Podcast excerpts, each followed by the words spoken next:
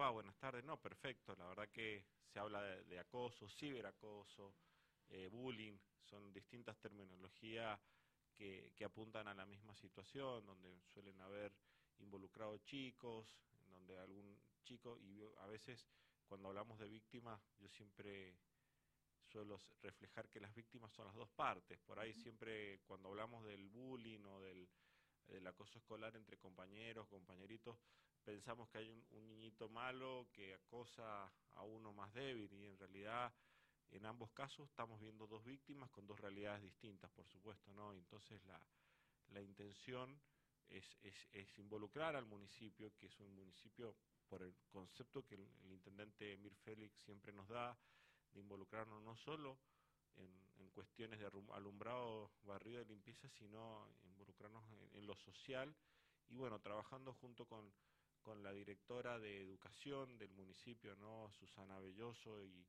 y la gente de la DOAITE, que también se, se, interesó y mucho a través de la, DGE, ¿no?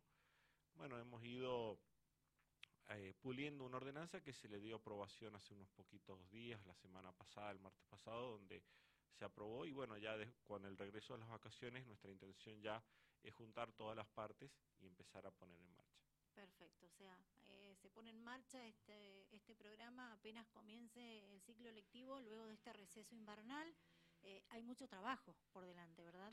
La verdad que sí, es una, es una problemática mm, que, que, tiene un, un sesgo de, de no, no es muy cuantificable de alguna manera no todos los casos tienen la misma situación, no todos los menores sufren o, o generan alguna situación eh, de la misma manera. Entonces, obviamente que tenemos casos muy graves donde hemos visto inclusive situaciones en, los medios mm, provinciales, inclusive de, de, mucha muy impactantes, ¿no? Niños que van con armas a las escuelas por la situación en la que viven o niños o niñas que, que, no quieren asistir por, por, por, la burla sobre su aspecto físico. En general, eh, las problemáticas rondan en, sobre el rendimiento escolar, sobre el aspecto físico. En los, géneros, eh, digamos, mm, por decirlo de alguna manera, se manifiesta de distintas maneras, pero siempre sobre los mismos problemas, ¿no? Situaciones de belleza, situaciones de percepción eh, sobre los rendimientos, eh, digamos, educativos, eh, situaciones económicas. Son generalmente los ejes en donde gira normalmente la, el, acoso, el, ciberataque, y, sin dejar de mencionar otros muchos más graves, pero que obviamente no aborda esta, esta ordenanza, que son el tema de el acoso sexual o el acoso del grooming, que ya tiene un, un, contenido mucho más grave y que inclusive, bueno, ya tiene abordaje desde la justicia, ¿no? pero muchas veces las familias se encuentran en una situación de, de, de, no saber qué hacer, a veces el mismo grupo docente, a pesar de que la DOAIT tiene un, un equipo que, que, puede abordar, eh, muchas veces uno en la calle escucha que, que hay cierto grado de, desconocimiento de los programas que están disponibles, ¿no? inclusive en el mismo ámbito escolar. Entonces, bueno, la intención es tratar de trabajarlo eh, vuelvo a decir, hay muchas instituciones, la Universidad de Mendoza se interesó, se reunió con nosotros, eh, este, ese trabajo con, con Duarte, bueno, obviamente la, la directora de educación, Susana Belloso, ha tenido un rol importante en esto y lo va a tener seguramente eh, a partir de que la ordenanza se ponga en vigencia. ¿no? Bien, ¿qué abarca el programa? ¿Cómo se comenzaría? ¿Cuál es la idea? Bueno, en principio trabajar en un, en un, en un grupo que integre todas las que armen redes. Normalmente las instituciones y sobre todo las instituciones en salud mental en San Rafael se sostienen en base a las redes que se forman. Normalmente no tenemos instituciones en sí por sí mismas fuertes. Eh, generalmente cuando uno va a, a, a, las a las instituciones, tanto, bueno, hablamos de Duarte, hablamos de infanto juvenil, hablamos de los centros de salud, la parte de atención en salud mental, generalmente no, no mm, hablamos también de, la misma situación de salud mental hospitalaria, no se sostienen eh, solas, generalmente inclusive los profesionales hasta se comparten por de alguna manera, o sea, entonces se generan vínculos y redes que fortalecen y que hacen más robusta una red que por sí debería ser débil por, su, por, la flaqueza de sus componentes, ¿no? Pero la voluntad y el trabajo que tienen los profesionales hacen que esto genere una red muy fuerte. Bueno, y en este aspecto creemos que la primera parte, la primera etapa, es obviamente crear una red de, trabajo en donde obviamente un municipio que tiene psicólogos, que tiene profesionales de la educación, eh, tiene profesionales en la mediación, que es una parte importante con la cual tenemos que también avanzar porque lo contempla la ordenanza, eh, eh, avance en, un esquema de trabajo junto con el resto de las instituciones. Y a partir de ahí, obviamente, trabajar en talleres, trabajar en, abordaje a través de los profesionales que tiene tanto DOAITE. Primero sería para los docentes o incluido docentes y alumnos. Comunidad educativa, y esto incluye los dos ámbitos, ¿no? O sea, la necesidad de cada escuela, la, obviamente que, estará definida por su comunidad educativa y, obviamente esta red eh, tendrá que empezar a, generar la respuesta eh, a partir de, las necesidades, si es un taller, es un taller, si es un abordaje, si es un abordaje psicológico. Y también, que, es un, punto a tener en cuenta, pero con el cual tenemos que avanzar porque la gobernanza lo, lo, lo, lo, contempla, es la mediación. Cuando hay dos situaciones, o, por decirlo más gráficamente, dos familias que de alguna manera tienen un conflicto a través de una situación de acoso en la, en la escuela, bueno, lograr también eh, resolver estas situaciones desde la mediación, que el municipio tiene profesionales eh, excelentes, con los cuales, vuelvo a decir, eh, falta integrarlos obviamente, está contemplada la ordenanza y tenemos que integrarlos también a ellos para resolver también estos problemas. ¿no? Entonces, nosotros recordamos que el municipio de San Rafael viene apostando mucho tiempo en el tema de salud mental, hablamos de, desde las áreas de niñez y adolescencia, desde las áreas de, de, familia que tiene también el municipio, como el área de salud, en donde inclusive cuando nosotros empezamos, en mi caso como director de salud, empezamos trabajando integrando psicólogos a los centros de salud y creando en su momento, que hoy está funcionando, eh, un convenio provincial que se crea el Infanto Juvenil de Salud Mental, que también tiene abordajes de este tipo. Entonces, nosotros entendemos que lo que hace fuerte, vuelvo a decir, es la construcción de una red entre todos estos engranajes que muchas veces en solitario no dan abasto. La verdad que estamos teniendo una pandemia en problemas de salud mental por la misma pandemia, por la situación eh, eh, social que se vive.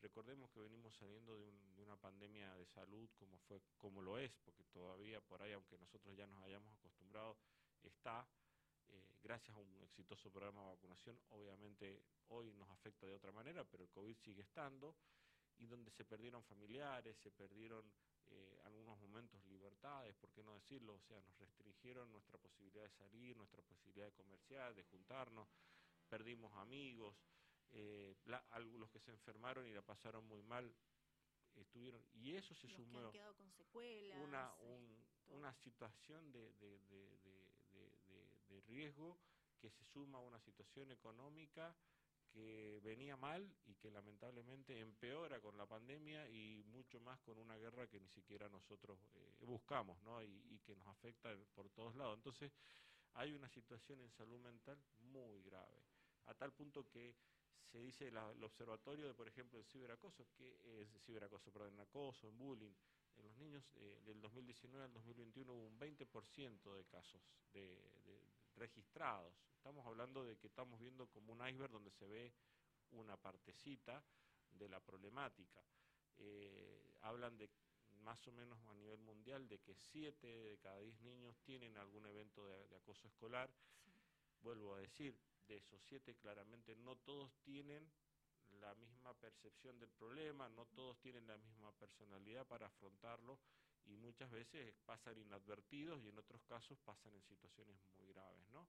Pero claramente hay un aumento, lo hablaba con gente de salud mental, post pandemia, post regreso a la escuela, eh, era mucho el abordaje porque iban muchos los chicos, se juntaban a pelearse en Plaza Francia, ha sido más que anecdótico, chicos de secundaria, era como ver peleas y que inclusive las empezamos a, neutralizar a través de las redes sociales, ver, cómo se filmaban peleando chicos o chicas y la verdad que, que es un problema que, que ha ido mostrando toda la, la, patología en salud mental que hemos ido acumulando a lo largo de estos años. Entonces, vuelvo a decir, San Rafael todos sus entes son de, primera línea, por sí solos muchas veces tienen muy pocos recursos, pero han aprendido estos recursos, digamos, a ser articulados por voluntad de quienes trabajan en, esos, en esas dependencias de salud mental, distintas sean ellas, y se logra una, una muy buena articulación.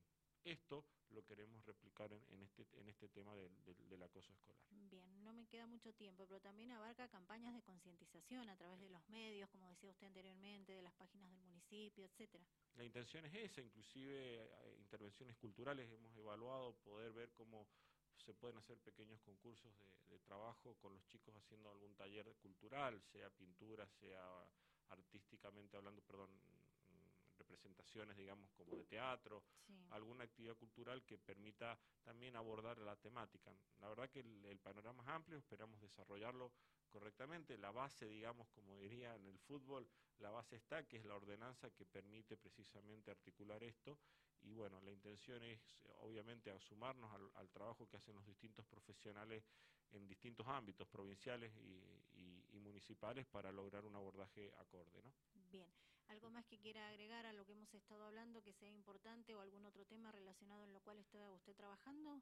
Sí, la verdad que es algo que no puedo dejar pasar por, por mi actividad y mi temática que muchas veces hemos trabajado en tema de géneros. La verdad que nosotros estamos presentando un, un proyecto de declaración repudiando las palabras del asesor letrado del Estado, en donde responsabiliza a los padres sí. de la muerte de, eh, la, de la chica mm, Florencia, Florencia Romano. Romano que lamentablemente no podemos entender cómo se puede seguir eh, eh, volviendo a victimizar a una persona, haciendo responsable, sabemos que el caso fue el Estado en su conjunto que le falló a Florencia, le falló a toda la familia y resulta que ahora el Estado, eh, a través de, del asesor de gobierno, que ya lo había dicho también el, comisario eh, en su, en su momento y es el pensamiento creo del gobernador, en definitiva quien es el que designa a los funcionarios, eh, responsabilizar a la familia porque la chica eh, fue brutalmente asesinada por locos y que el Estado no supo,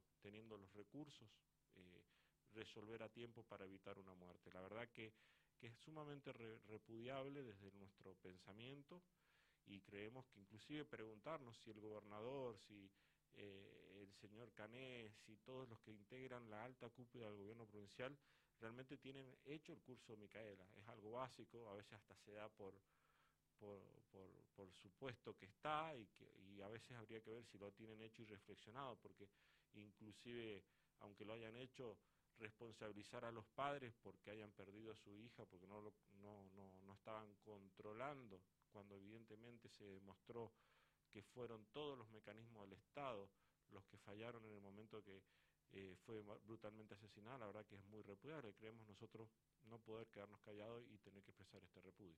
Perfecto. Me quedé sin tiempo, Samuel. Le pido Bien. disculpas, pero bueno, me gustó también escuchar su opinión con relación a este caso del femicidio de Florencia Romano. En cualquier otro momento nos vamos a encontrar nuevamente compartiendo la información y dar a conocer cómo trabaja usted desde su función. No, muchísimas gracias. Samuel Barcudi, concejal del PJ, nos acompañó. Yo me despido de todos ustedes porque hemos llegado al final del programa en el día de hoy. Estamos pasado tres minutos de tiempo y continúan con la programación habitual que les ofrece a esta hora de la tarde Rivadavia San Rafael y Dial Radio TV. Hasta mañana con otra mirada.